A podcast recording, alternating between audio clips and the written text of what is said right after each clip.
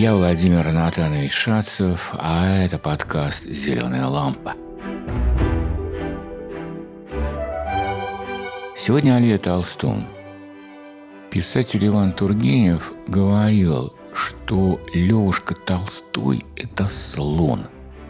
Можно развить это уподобление. Иные авторы – лисы, олени, волки, пусть тигры, но гигант один – это он, автор «Войны и мира».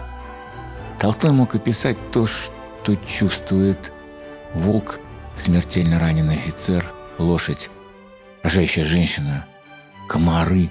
Вообще такое впечатление, что он все про всех знал. Но при этом автор «Семейного счастья» и «Воскресения» во многом сомневался.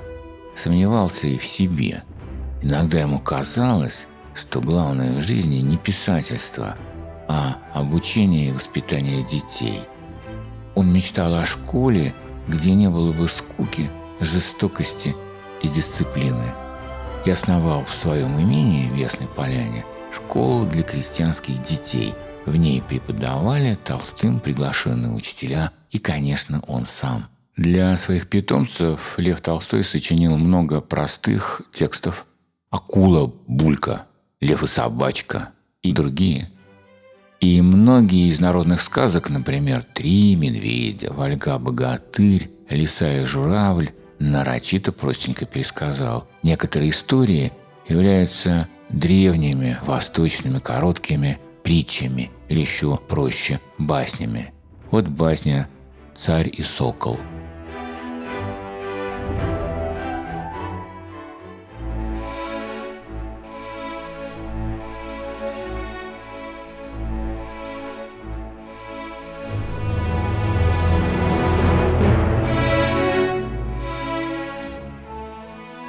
Один царь на охоте пустил за зайцем любимого сокола и поскакал.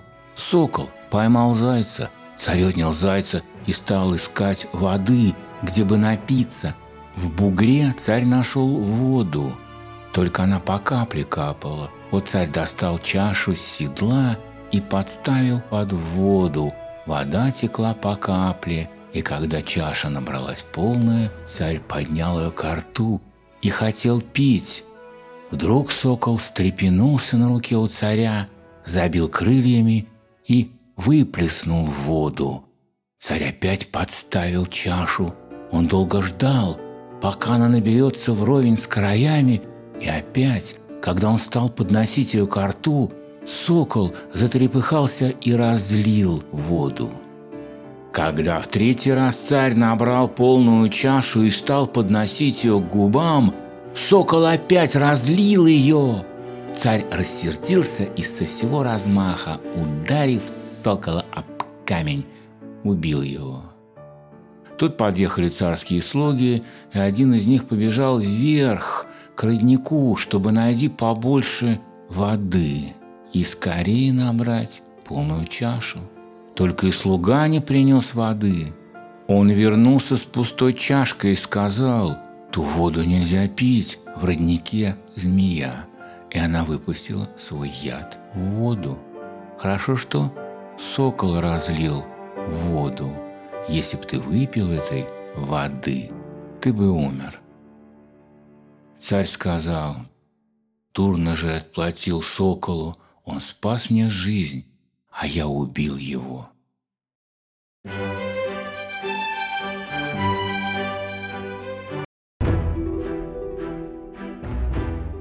«Царь и сокол» – это, как я уже сказал, басня. Обычно басня, вспомните Ивана Андреевича Крылова, начинается или завершается моралью, короткой мыслью от автора. У сильного всегда бессильный виноват. Или невежи судят точно так. В чем толку не поймут, то все у них пустяк. А здесь, в «Царе и соколе», есть мораль, есть некая мысль, который подводится читатель. Назовите в этой басне любимый фрагмент, может быть, одно-два предложения.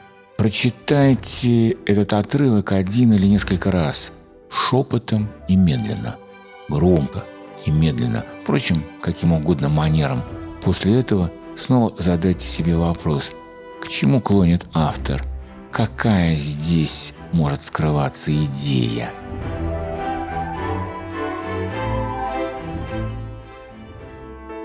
После перерыва мы прочитаем еще одну басню Толстого «Царь и слоны».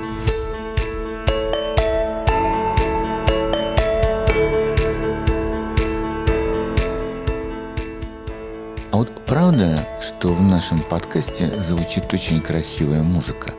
Так вот, почти все, что вы здесь слышите, было написано специально для «Зеленой лампы» киевским музыкантом Алексеем Шманевым – свободное от работы над нашим проектом время, он пишет и исполняет песни для нескольких украинских рок-групп.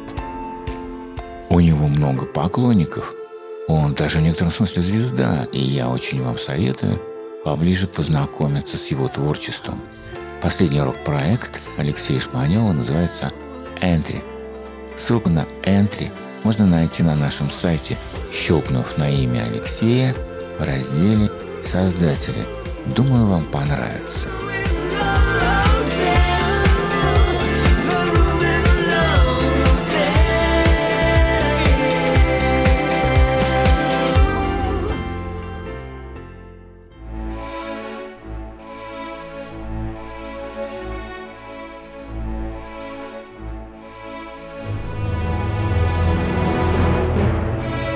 Итак, басня «Царь и слоны». Один индейский царь велел собрать всех слепых, и когда они пришли, велел им показать своих слонов. Слепые пошли в конюшню и стали щупать слонов. А один ощупал ногу, другой хвост, третий репицу. Примечание Льва Толстого – репица – та часть хвоста, на которой много мяса.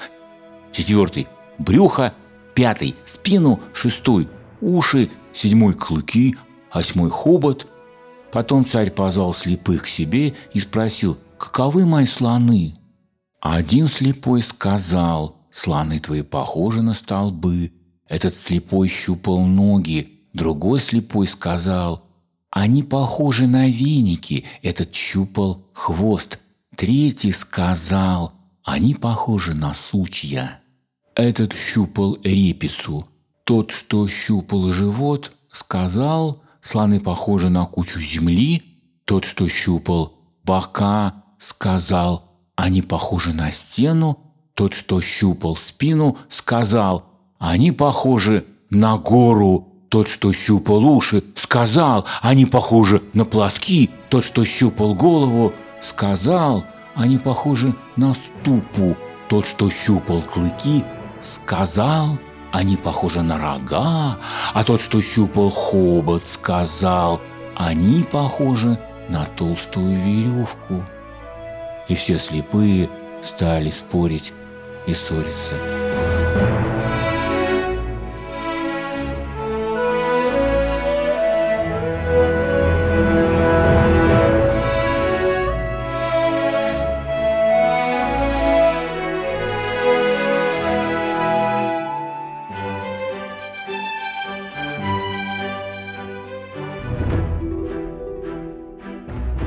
Это тоже придумано не Львом Толстым.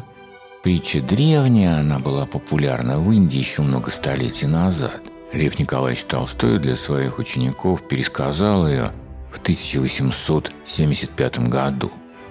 Джон Готфри Сакс в 1881 зарифмовал эту историю и сделал ее воистину знаменитой в Новом Свете и в Великобритании. The Blind Man and the Elephant – начинается так. It was six men of Indostan, to learning much inclined, who went to see the elephant, though all of them were blind, that each by observation might satisfy his mind. Стихотворение американского поэта перевел с английского на русский Самуил Яковлевич Маршак – Слепцы, числом их было пять, в Бомбей явились изучать индийского слона. Исследовав слоновий бок, один сказал, что слон высок и прочен, как стена. Но вернемся к толстовскому варианту, к чему подводит Толстой читателя. И все слепые стали спорить и ссориться. То есть что? У каждого своя неправильная истина? Никто ничего не понял. Каждый видит только часть правды. Каждый понимает жизнь в меру своего опыта. Я бы поспорил с Толстым. Итак, попробую. Мне кажется, что даже частичное знание лучше, чем никакое. Деталь не полностью говорит о целом, но все-таки что-то рассказывает.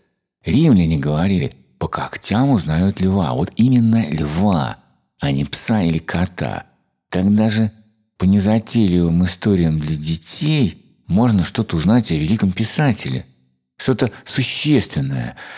А даже по фрагментам из повестей Толстого можно много узнать об их авторе. Давайте прочитаем фрагмент из его повести «Детство». Я сказал ему, что плачу от того, что видел дурной сон, будто маман умерла, и ее несут хоронить. Все это я выдумал, потому что решительно не помнил, что мне снилось в эту ночь. Но когда Карл Иванович, тронутый моим рассказом, стал утешать и успокаивать меня, мне казалось, что я точно видел этот страшный сон, и слезы полились уже от другой причины. По этому отрывку можно понять, что Льву Толстому интересны переживания человека. Притом, наверное, даже не его мысли, а зыбкие чувства, внезапные поступки, необъяснимую ложь и чуть ли не вера в нее – Понимание Толстого, которого читали и читают тысячи, а может десятки тысяч людей, предполагает жизненный опыт, может даже печальный опыт, неутоленную печаль, отчаяние. Так что если у вас были неприятности, огорчения, знаете, Толстой ваш писатель. Читая его, вы узнаете что-то важное о себе. Вот еще один отрывок, еще один опыт переживаний. Несмотря на это, на меня часто находили минуты отчаяния. Я воображал, что нет счастья на земле для человека с таким широким носом, толстыми губами и маленькими серыми глазами, как я. Я просил Бога сделать чудо, превратить меня в красавца. И все, что имел в настоящем, все, что мог иметь в будущем, я все отдал бы за красивое лицо. Это о том, как хочется быть не собой, а другим. И Толстой понимал, что такое случается, и предлагает читателю вспомнить себя и улыбнуться возможно. Если эти цитаты из повести детства хочется выслушать еще раз, прочитать их, то значит вы, может, даже готовы к серьезной прозе, к большой литературе. Еще раз, по когтям узнают льва. Римская пословица оказывается весьма кстати – по детали узнают целое, по детали узнают Льва Толстого. В басне для детей «Царь и сокол» утверждается, что мы узнаем, рано или поздно узнаем, кто же нас самоотверженно и сильно любит. И такое есть в «Войне и мире» и в других, глобальных, как облака, похожие на горы, книгах великого человека по имени Лев Николаевич Толстой.